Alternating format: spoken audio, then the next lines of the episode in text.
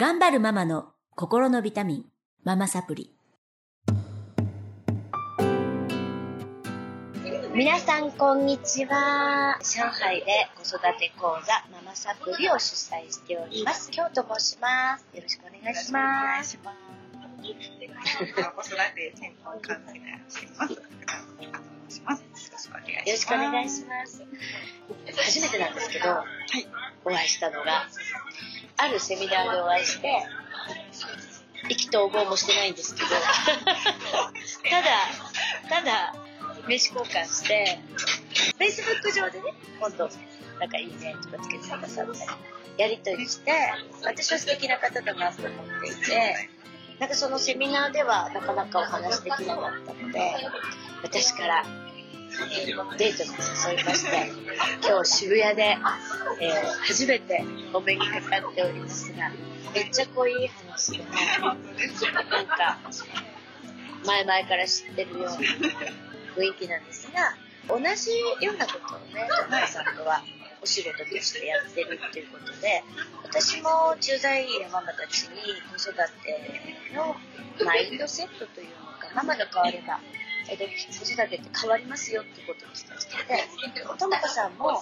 そういったことをお話してそうですね。っていうことで、ちょっと子育て談義を何週間もさせていただきたいと思うんですけれども、はい、はい、よろしくお願いします。なんかお聞きしたいことです。はい。今日はい。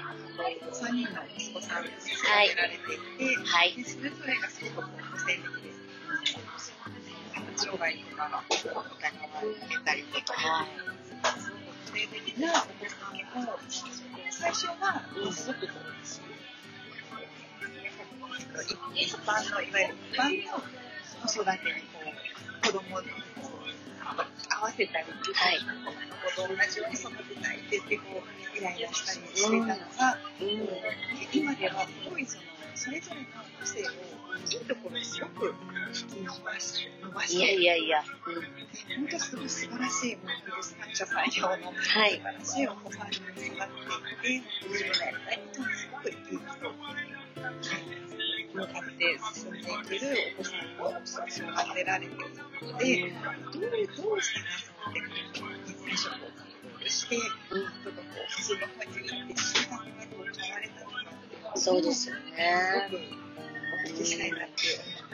実はね、えっと、ともかさんとお会いするまで長男と会ってたんですが、二十歳に、うん、まあ私が一番悩んで、まあ初めての子供だったので、それも私と正反対の性格の持ち主だったので、悩んで育ててきた長男なんですが、でも今日もやっぱり意見のすれ違いとか、やっぱりあって、で、長男から、うん、なんかやっぱりね、理解してもらえないよねっていう言葉があったりとか、私も、なんだろうな、完全に子供たち、子供との問題がなくなったわけではなくて、ただ、一つ言えるのは、まあ、今はもう彼たちがどんな状態であっても大丈夫と思えるようになってるんですね。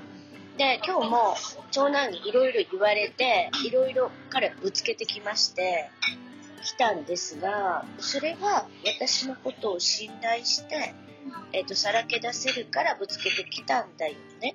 って思えてるんですね。思えてるんですね。で、それを彼に言いましたら、まあその通りだと。で、こんなことは誰にも言えないから、ちょっとイライラしてたけどごめんね、みたいなお話になったりするんですが、これはどこから来るかというと、信じれてるっていうと聞こえがいいんですが、そうではなくて、自分を信じてます。えっ、と、はい。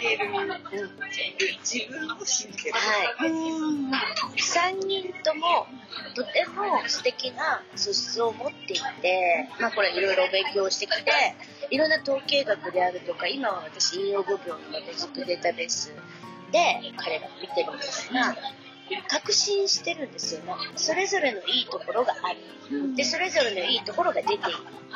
で、今は、うんと、こういうことを言ってるけど、今はこういう姿だけど、今はこういう結果だけど。だけれども、絶対にこの子たちには幸せになる、え幸せになることができる。幸せな未来が待っていると、いうことを信じている自分がいます。どうやったらその信じれるを信じれるようになったんですか？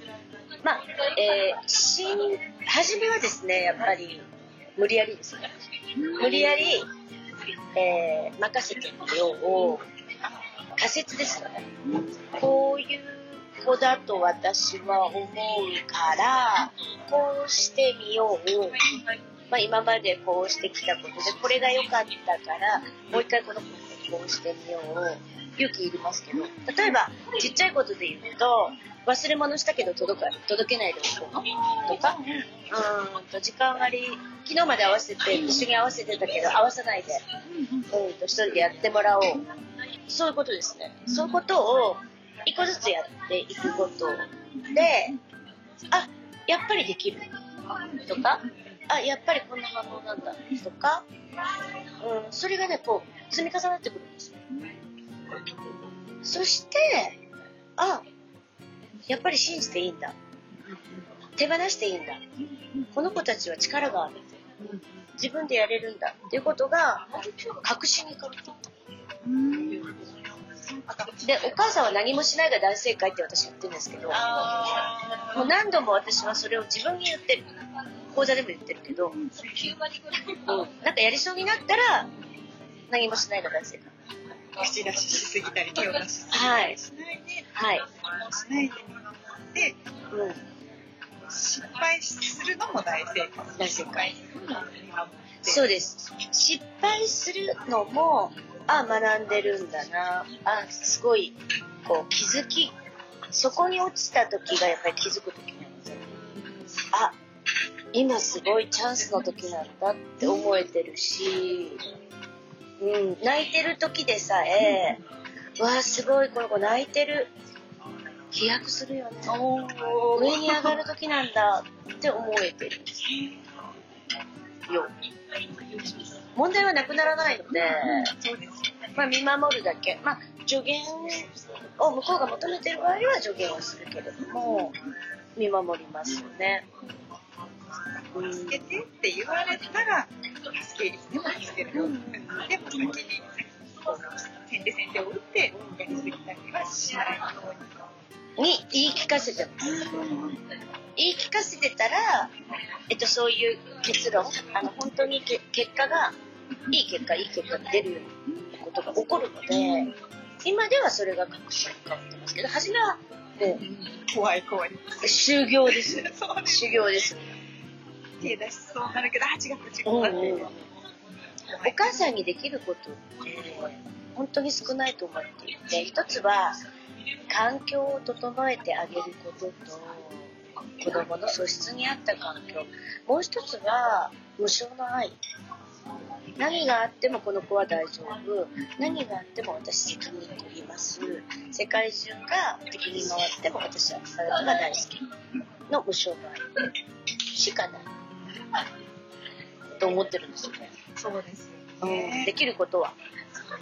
なので、あとは自分の自力で乗り越えていくしかないので。と思っております。そうですね。うん。こう私がこんなままで出身なので、はい。出身。の愛がちょっと信じられなかったんですよね。怒りすぎちゃうってことは愛されないんじゃない愛が足りないんじゃないかってあるんですけど、非常の愛を注げる。はい。自分の無償の愛があるんだって信じれるのは何なんでですか無償の愛を信じれる。それをかかけてあげる私はどんなことがあってもまあができるとがあっても私は大丈夫ってはい。思えるうん。そうですよね。まあ子供が愛せないとかっていう人っていらっしゃると思うんですけれども、あの、さっきの、あの、先週のともこさんのお話にもありましたけど、絶対的に自分が大好き自分ね。自分が満たされてないと、絶対愛せないと思う。そうですね。うん。ママが自分を愛せてるこが先です。うん。ママが自分のことを満たしつつも自分の心の声を聞いてあげて満たされているといないと愛せないんです。そうですね。私もそういう時ありました。イライライライラして子供から逃げたい。自分の時間を作りたい。子供の声も聞きたくないっていう自分はなんて冷たい？って思うんだけどそれ違っててそれ優先なんですよ。まずそこのタンクに注がないとその自分から溢れた愛が子供を満たすのでこの自分のタンクがカラカラだと子供から今度奪うのでそうシャンパンタワーの法則ですね子供から奪ってたんですよそう言うこと聞きなさいあのお片付けしなさい。なんで宿題しないの？で、自分からもうわさわさ奪うんだけど、やっぱりこう自家発電じゃないので、また奪わなきゃいけなくなって。で、他の人にもそうですよね。優しくできない、人の幸せを妬む、まあそんな自分がまたまたバカバカバカ。もうこれね、あの、いたちごっこですね。やっぱり自分で自分の、を満たしていく、自分で自分の心の呼吸が取れるようになる。シャンパンタワーの一番上はい。はい。だから私いつも独り言言ってますよ。独り言言ってるうん。なんで私こんな怒ってんの？ああ、かわいそうにな、パパになんとかって言われたからだよね。ブツブツブツブツ。いつもあの自分で自分を満たしてる。そうやっても口に出して口に出してます。はい。悲しんだり怒ったりする自分にも自分が寄り添う。うん。イライラしてる時は徹底的に考えます。落ち込んでる時は徹底的に泣くし。でなんでこんなに悲しいんだろうってずっとあの独り言言ってるので、あ の子供たちにキモって言われるんですけど。でもまあそれができるようになってから、本当変わりましたよね。そうですよね。自分にもそうやって寄り添えたら、泣いてる。寄り添えるし、もう絶対に、えっと、愛してないお母さんはいないし、愛は絶対にある。んだけど、自分がカラッカラだから、そうですね。奪っていってるだけの話なので、うんまず自分まず自分です。信じれるようになってきた。はいはいはい。今はそうですね。だから、こうやってね、渋谷で飲んでる そうです。子供受験生も。受験生を見て。っていうことなんで、まあ、それをまあ、みんなも応援してくれるようになったのは、私がご機嫌さんだから、だと思います。はい。まず、自分をご機嫌にしてください。ということで、1話、はい。わかりやすいね。はい。はい。ということで、また来週も子育て談義していきたいと思います。来週もよろしくお願いいたします。それでは、